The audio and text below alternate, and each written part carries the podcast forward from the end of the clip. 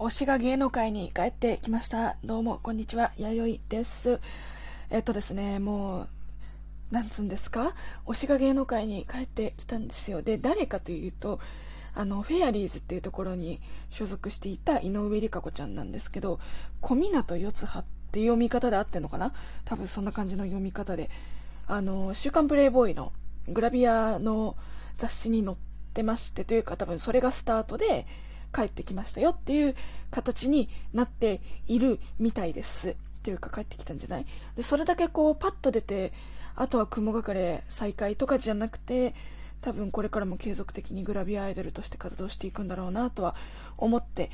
いるんですけれども私の心境を話すと非常に複雑でございますというのもね、まあ、あのこのまずフェアリーズっていうグループがどういうグループかっていうとあの DA PUMP の妹分的な感じの DA PUMP が所属するライジングの、まあ10年前に結成して10年ぐらい前は、あのビジョンファクトリーって呼ばれてたんですけど、まあライジングプロダクションの、そのガールズグループの一つでして、まあ歌って踊る感じなんですよ。で、まあ K-POP っぽい感じもするし、ハロプロっぽい感じもするし、かといって TWICE みたいに、こう日本のマスコット感っていうのがまあ、あの、ロリ感とか言われてるけどさ、そういうところにシフトしてるかって言ったらちょっとよくわからないんだけれども、まあ、そういうグループがあったんですね、かつて。で、今は一応解散ではない。あの、名義上は解散じゃないんだけれども、事実上の解散をしていて、で、リカ子ちゃんはその中でも唯一解散直後、まあ、その段階で引退したメンバーなんですよ。まあ、その後ちょっと活動して引退した子はいますけど、で、リカ子ちゃんに関してはそんな感じだったので、あの、なんて言うんだろうな、一番帰ってこなさそうな人だったんですね、私の中で、そのグループの中で。で、私も好きで推してましたし、でもフェアリーズじゃないなら、芸能界にいないっちゅうんだったら、まあいないんだろうなとか思ってたんですけど、まさかの形で帰ってきたね。で、まあ、なんかさ、このさ、あの、まあ、フェアリーズがアイドルなのか、アーティストなのか、まあアーティストというかもう、こう、ダンスボーカルグループ、まあ、要は非アイドルなのか、みたいな感じは、その、当時のファンのお子様からおじさんまで、いろんな各所、いろんなところで似たような内容の戦争が勃発していたっていう感じだったんですよ。で、まあ、私個人としてはどっちでもないのかな。でも、本人たちがアイドルであることを嫌がるんだったらそうだろうなとは思いつつ、そこに関してはこう明言してなかったし、あとはアイドルフェスに行くような売り方もしてなかった。だから売れなかったんだとも言われてるんだけれども、その、ま、アイドルフェスに行くような売り方はしてなかったから、アイドルっていう自意識はないんじゃないかなって思ってました。ただまあアイドルじゃなかったかアイドルかっていうのは世間が決めることでもあるし、世間的にアイドルって思われた部分もあったんですよ。で、アイドルって思われていたけれども、でも、そのグラビアとかの仕事はしなかったのね。で、私はハロープロのファンだから、モーニング娘。の牧野真莉愛ちゃんとかもそうなんだけれども、ハロプロってやっぱこう、ガチな実力派グループですって言いつつもちゃんとグラビアとかの仕事はするんですよ。ただまあ選択権はあるっぽいんだけれども仕事としてマネージャーさんが持ってくるか持ってこないかで言ったら持ってくるんですね。なんだけれどもなんかフェアリーズっていうそこはなくてある意味そこに対しての安心感が今まであったんですよ、まあ、何があっても脱がないとかその当時はなんだろう、まあ、エビスマスカッツはまだあのセクシー女優がアイドルになったから、まあそこは置いといてさ、それ以外のグループでも、その売れなかったら、なんかこうセクシー女優になるみたいな。で、それもその本人の気持ちでなるとかじゃなくて、で、グラビアになるとかも、グラビアもそうなんだけれども、その一線超えた過激な部分になるかならないかって言ったら、まあ、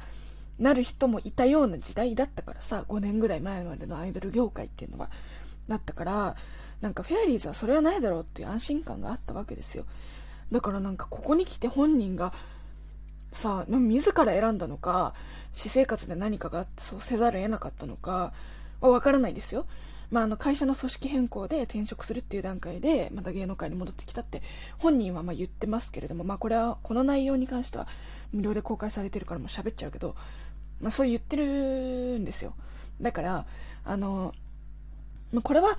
事務所とかその当時で言ったらライジングが持ってきて本人に共有させたものではないという、それ込みで複雑なんです。そう。そう。それがあるから余計にね、あ、なんか事務所がさしたんだとか、事務所が悪いんだとかいう責任転嫁みたいなのができなくなってて、まあ、できなくて実質。なので、すごくこう複雑だなと思いました。でも私はまあ、オタクとしてはあの、ご祝儀系オタクって言って、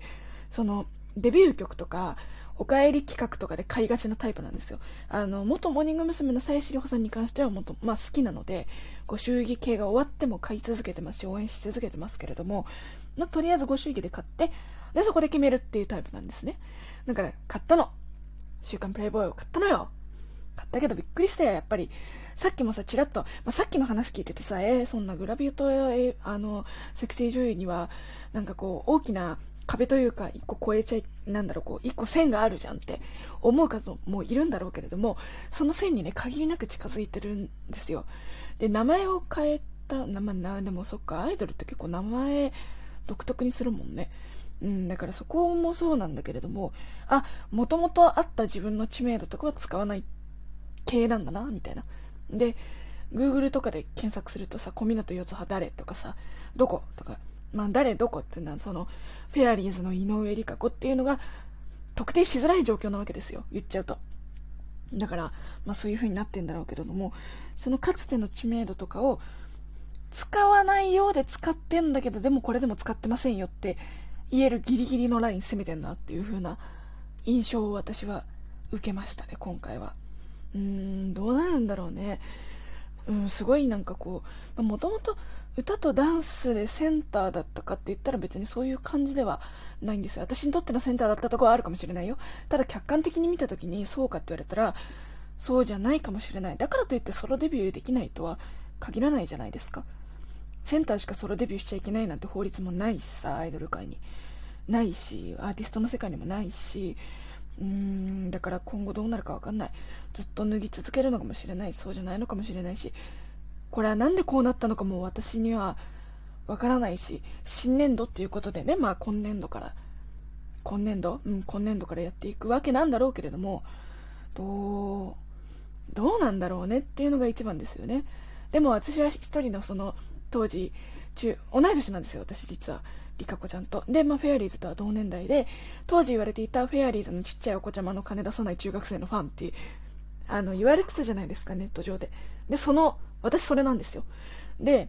だからこそ、フェアリーズは歌って踊れてかっこいいグループであって、あんまりこう、脱ぐ仕事とかはしないし、私のハロハロプロファンとしての、私の中の、その、ハロプロとフェアリーズの明確な違いっていうのもそこだったんですよね。だから、うーん、なんだろうな複雑な気持ちですよね。ここまで来たかっていう気持ちもあるしさ。で、やっぱこう今、20、20もさ、運営がどうとか売れてないとかファン減ってるとか言うけど、確実に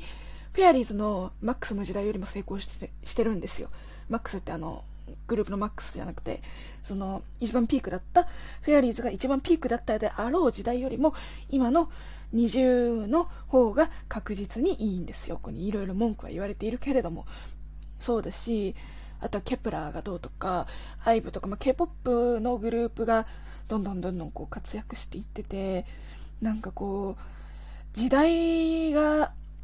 違っていたら、もし今フェアリーズみたいなグループが出てきたらどうだったんだろうなっていう気持ちもあるし、あとはその川口ゆりなちゃん、ガルプラの川口ゆりなちゃんが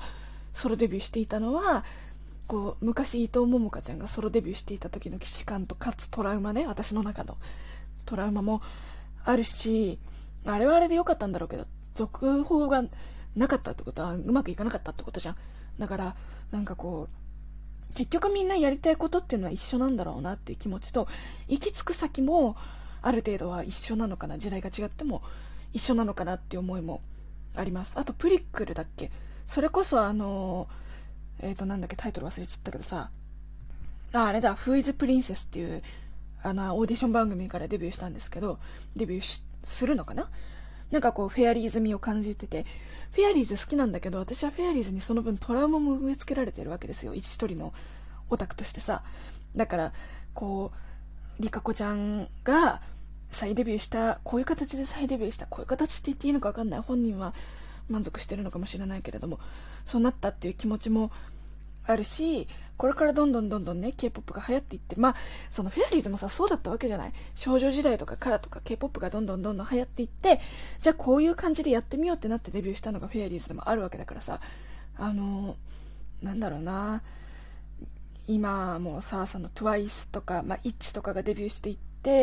NMIX とかもねブレイクしていってるわけじゃないですか韓国のグループで。で、まあ、政治的なのは置いといて文化的には好意的に見られてる部分も多いんですよ。だからそこを日本人が真似しだしたらどうなるのかなっていうのは私は10年前に見てるからさ歴史は繰り返すっていうんですか？その、うん、歴史歴史オタクが出す場面でもないけれどもなんかそういうふうに思っています。だから私は一フェアリーズファンとしてフェアリーズファンとして喋るのは